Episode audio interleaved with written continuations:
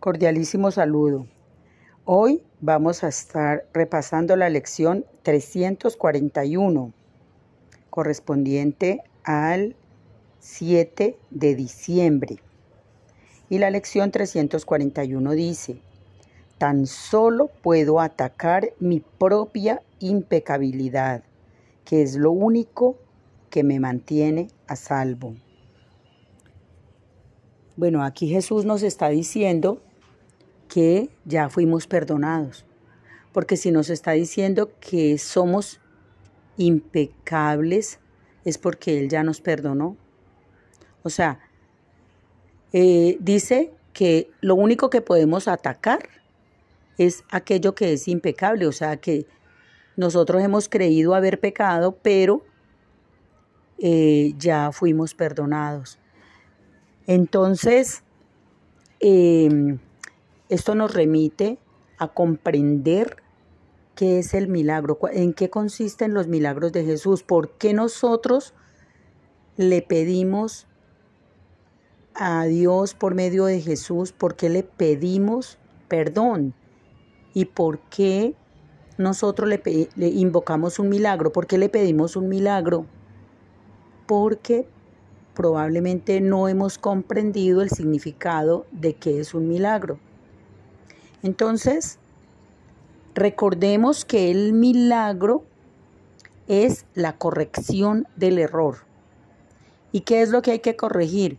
Una mente, lo que hay que corregir es una mente que se ha centrado en pensamientos que no son los pensamientos divinos o los pensamientos que Dios quiere que pensemos o los pensamientos que nos llevan al gozo, a la alegría, al disfrute por la vida.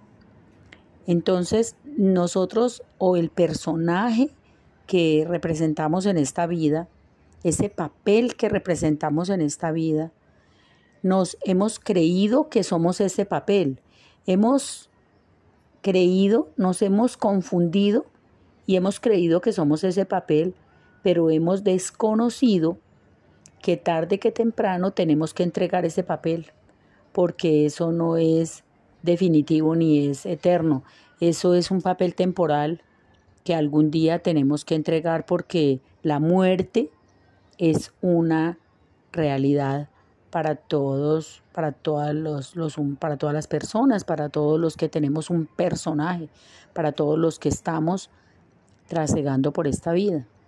Entonces, el día que nos despidamos de este mundo, no nos podremos llevar ni la mortaja porque esa se pudre dentro del ataúd con un con uno o se quema el día de la cremación. Entonces no nos llevamos absolutamente nada, pero hemos centrado todo el pensamiento y toda la vida en ese cuerpo y en ese personaje que habitamos, en un nombre, en una profesión, en unos papeles que nos fueron dados como el de hijos, hermanos, etcétera desempeñamos papeles, el papel de esposo, esposa, padre, madre, hermano, vecino, hijo, primo, empleado, subalterno, jefe, etcétera, etcétera. Y nos creemos que somos ese papel que desempeñamos. Pero Jesús nos está diciendo que no, que no somos eso. Jesús nos, estamos, nos está repitiendo que somos hermanos en Cristo, que somos el Santo Hijo de Dios, que, que, somos, que tenemos la santidad que se nos fue dada por ser creación de Dios, por ser creación divina. Entonces nos está diciendo Jesús que somos impecables y que esa impecabilidad, pues precisamente es porque no eh, nosotros mismos nos hemos crucificado, nos hemos castigado, nos hemos atado a unos juicios de valor, nos hemos definido como ese personaje que, desempeñamos. Entonces, eh, para, para el personaje es muy difícil creer, creer en la vida eterna y creer en, en los milagros Porque todos sabemos que la vida es pensamiento. Entonces, cuando pensamos en un problema, la vida se convierte en ese problema. La mente, la mente le da fuerza a ese pensamiento problema y habitamos lo que pensamos, porque hacia donde ponemos la atención, hacia allá va nuestra mente y se convierte esa, ese pensamiento se convierte en la realidad que habitamos. O sea, la vida se convierte en esas experiencias que, que estamos eh, previendo. Entonces, primero es el pensamiento y luego es la creación. Las cosas no ocurren sin haberlas pensado antes. O sea, no, lo, eh, aquello, aquello que nosotros le damos realidad, aquello a lo que nosotros le, le damos credibilidad, aquellos, aquellos pensamientos que nosotros consideramos posibles, eh, que creemos que van a suceder, que pueden suceder, eh, le estamos dando permiso a la existencia para que nos los representen y se materialicen en la experiencia vital que, que trasegamos. Entonces, eh, la, digamos, la expresión es hacia donde yo miro, hacia allá voy. Hacia donde yo dirijo mis pensamientos, esa es la experiencia que voy a transitar. Entonces, si yo me decreto y me declaro y me pienso pecadora, entonces voy a estar experimentando una sensación de, de culpa. De esa manera se instalan en la mente la culpa y la vergüenza. Y entonces estos sentimientos hacen que finalmente no nos sintamos merecedores del disfrute y de los premios que la vida tiene reservadas para nosotros. Entonces, si yo me siento culpable, pues no me voy a sentir merecedora de que se me concedan los deseos de mi corazón. Entonces, eh, Jesús nos está diciendo que somos impecables y que somos impecables simple y sencillamente porque somos la perfecta creación de Dios y porque Cualquier experiencia del pasado es solo un pensamiento. Es un pensamiento, porque no existe pasado ni existe futuro, solo existe el presente. Y en el momento presente podemos tener pensamientos de pasado. Y esos pensamientos son imágenes y sonidos de historias de, de, de una película que estamos armando en la mente pero igual podríamos no pensar esos pensamientos de pasado que llamamos recuerdos. Pero solo existe el, el presente que es un eterno regalo, que es un eterno eh, vivir, que es una eterna vivencia y que es solo presente, solo existe el ahora.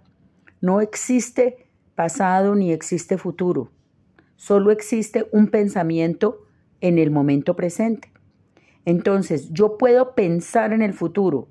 Y si yo pienso en el futuro, es un pensamiento al que le he dado el nombre de futuro porque le, lo he catalogado como una, lo he catalogado como una ilusión, como una fantasía, como un deseo de una experiencia que quiero habitar. Pero es un pensamiento presente, no es el futuro, es un pensamiento presente que está eh, inspirado en un deseo de habitar una experiencia cualquiera. Y a ese deseo, a esa película, le he dado el nombre futuro, pero igual podría darle el nombre pasado. Por ejemplo, yo voy a, eh, en este momento me voy a, me voy a plantear un pensamiento del futuro. Y entonces voy a decir, eh, en mi futuro, cuando yo tenga 70 años o cuando yo tenga 80 años, en el futuro, cuando yo cumpla 80 años, yo aspiro eh, vivir en una finca eh, y estar cuidando eh, animalitos del campo. Pero quiero, en el futuro yo voy a estar en una finca con, acompañada de unos perros, gatos y eh, gallinas, conejos, etc. Ese pensamiento, que es una, una fantasía, una película inspirada en una fantasía, también podría decirla, en, eh, aplicarle el tiempo pasado y decir, ah, es que yo eh, hace eh, años, cuando tenía 60 o cuando tuve 40 o cuando, bueno, cualquier cantidad de años o cuando tuve 80, yo viví en una finca y estaba rodeada de caballos, vacas, perritos, gatos y gallinas y conejos y etcétera. O sea que el calificativo que yo le dé a esa película que estoy montando en el cerebro es solamente eso, un pensamiento, un calificativo. Entonces yo le digo, recuerdo, a un pensamiento que lo estoy teniendo en el momento presente, pero lo califico como recuerdo porque yo lo he registrado en mi mente como una vivencia que, yo he experimentado y que y le he dado refuerzo positivo, como dice el científico William Mosier, le he dado refuerzo a ese pensamiento, lo he reafirmado tantas veces que hoy día lo repito como una memoria, como una anécdota, porque es el calificativo que yo le doy. Igual podría borrarlo de la mente. Igual podría cambiarlo por otro pensamiento eh, porque no necesariamente eh, a eso que yo le llamo vivencias, no necesariamente eso condiciona mi vida. La vida realmente la condiciona el pensamiento presente que yo elija pensar. Entonces, ¿qué es lo que pasa? Que a la mente le llegan muchos pensamientos. La mayoría son pensamientos que yo he repetido, repetido, repetido y el cerebro está acostumbrado a traer nuevamente a mi mente esos pensamientos, pero igual podría pensar cualquier otro pensamiento, porque lo único que existe es el momento presente y los únicos pensamientos que yo puedo pensar son en el momento presente y el calificativo que yo les dé es una decisión mía, porque Dios me ha dado potestad para yo calificar mis pensamientos con el libre albedrío. Entonces yo puedo calificar un pensamiento y decir que ese pensamiento es un recuerdo. Igual puedo calificar ese mismo pensamiento y decir que ese pensamiento no sucedió. Igual puedo decir que ese pensamiento es un pensamiento futuro, porque yo le puedo dar el calificativo que yo le quiera dar a los pensamientos que tenga. Entonces, para eso es la meditación. ¿Qué es la meditación? La meditación es uno sacar un, momento de la vida para, para observar los pensamientos que llegan a la mente. Entonces, la meditación es observar los pensamientos para decidir con cuáles pensamientos me quedo y cuáles pensamientos no quiero sostener. Entonces, por ejemplo, en este momento eh, una persona está diagnosticada con cáncer y está pensando en el dolor y está sintiendo el dolor que le produce el cáncer. Entonces, ¿qué es el milagro? El milagro es que esa persona pueda observar los pensamientos y los sentimientos que están pasando por su mente en ese momento. Entonces, ¿qué está pensando esa persona? Que me duele mucho. ¿Qué está pensando esa persona? Que tiene cáncer. ¿Qué está pensando esa persona? Que es un enfermo de cáncer. Entonces, pero esa persona puede pensar otras cosas. Por ejemplo, puede pensar, estoy sintiendo esto y puede presenciar ese sentimiento de dolor y puede pensar, me estoy curando del cáncer. Dios quiere que mi vida sea sana. Yo me estoy curando del cáncer, quiero curarme del cáncer, pero estoy sintiendo dolor y lo siento. y transito esa experiencia, porque el momento presente es el derivado de, todo un, un constructo mental.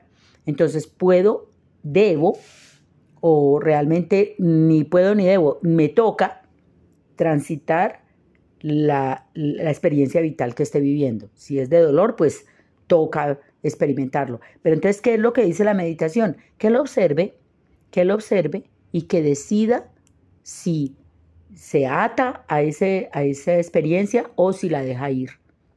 Entonces, ¿cómo se deja ir una experiencia?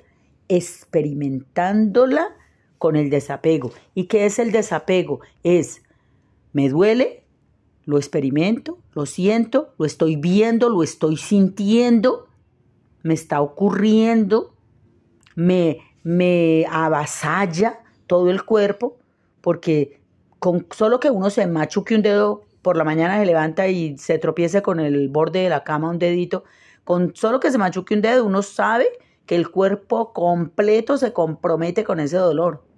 Y eso le simbra a uno hasta el, el, último pelito de la coronilla de la cabeza, porque es un dolor muy fuerte. Entonces todos sabemos que el dolor absorbe la experiencia vital completa. Uno no puede ignorarlo, no puede desentenderse de él. El dolor lo atrapa completamente a uno. Entonces, ¿qué es lo que propone eh, la meditación? Observar ese dolor, observar, dedicarse con atención plena a observar ese dolor y decidir si puedo soltarlo o si me apego a él. ¿Por qué?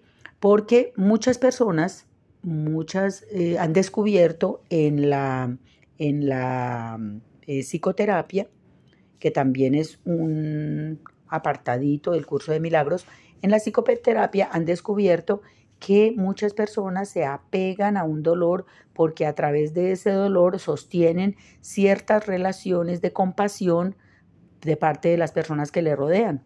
Entonces la enfermedad es un recurso que utiliza la mente para atraer atención de la familia o de amigos o de quien sea. Entonces, eh, eh, la, mente que observa el dolor se da cuenta por qué lo, lo, está utilizando, para qué le sirve. Y cuando al observar ese dolor se da cuenta de que no lo necesita para atraer la atención de nadie, porque nadie necesita la atención de nadie, uno no necesita depender de nadie. Entonces, cuando la persona descubre que puede soltar eso, que no lo necesita realmente, entonces el dolor desaparece y ese es el milagro, la corrección de una mente que está errada, que se está apegando a un dolor porque lo tiene como recurso para ciertos fines eh, relacionales. Eh, en la psicoterapia se observa que la mayoría de las enfermedades, eh, eh, se ha demostrado que la mayoría de las enfermedades son reversibles. O sea que hay reversiones automáticas y en eso hay un señor que se llama Deepak Chopra que documenta ampliamente reversiones espontáneas de enfermedades catastróficas, porque eh, la persona descubre que no necesita más esa enfermedad entonces la deja ir, la suelta. Entonces ahí aparece el desapego.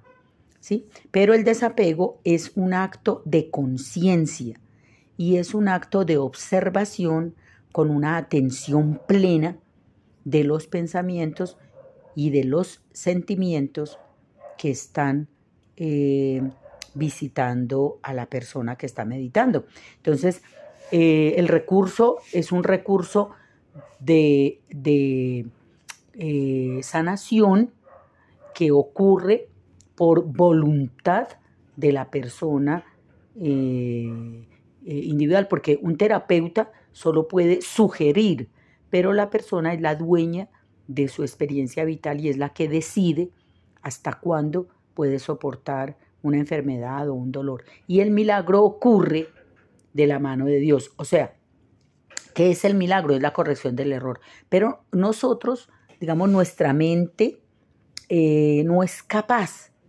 de, de llevar el milagro hasta su culminación total sin la ayuda del Espíritu Santo. Y eso es lo que nos está diciendo Jesús, que nos está dando al Espíritu Santo como un aliado para eh, nosotros eh, eh, ser obradores de milagros como lo hizo Jesucristo. ¿Y cómo se opera el milagro? Entrando en una meditación con reverencia, con respeto, observando la experiencia vital, qué es lo que está pasando, y entregarle al Espíritu Santo el error de la mente que se ha apegado a una experiencia dolorosa, sea la que sea, eh, una experiencia de maltrato, una experiencia eh, de carencia, una experiencia de enfermedad, una experiencia de abandono, la que sea, eh, entregarla al Espíritu Santo para que de la mano del Espíritu Santo se pueda obrar la corrección del error. A través de la observación desapegada de ese, de ese acontecimiento que ya no queremos más, porque el milagro opera cuando la persona decide que ya no que ya está harta, que ya no quiere más esa situación que está sucediendo y entonces le dice al Espíritu Santo, ya me harté de esto, ya no lo quiero más, ayúdame por favor, te entrego esta situación, ayúdame porque ya no quiero, no necesito más esta experiencia en mi vida.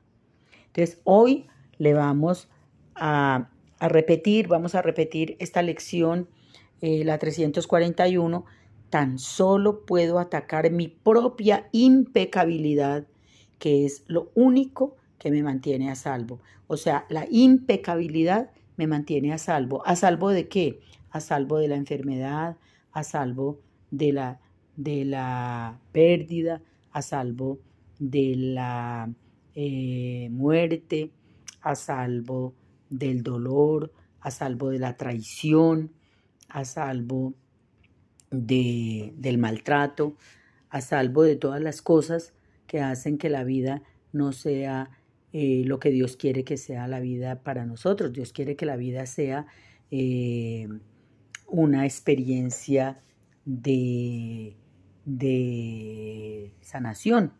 Entonces, Tan solo puedo atacar mi propia impecabilidad. ¿Qué quiere decir eso? Que yo soy impecable porque soy la perfecta creación de Dios.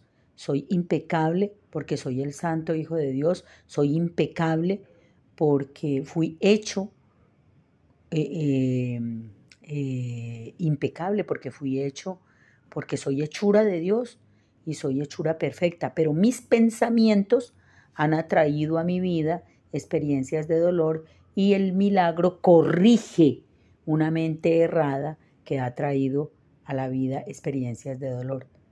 Entonces el milagro opera de la mano del Espíritu Santo cuando yo me desapego de esas experiencias dolorosas, de ese pensamiento errado que se ha eh, materializado en experiencias vívidas que me han traído dolor a la vida. Bueno, entonces repetiremos hoy, tan solo puedo atacar mi propia impecabilidad, que es lo único que me mantiene a salvo.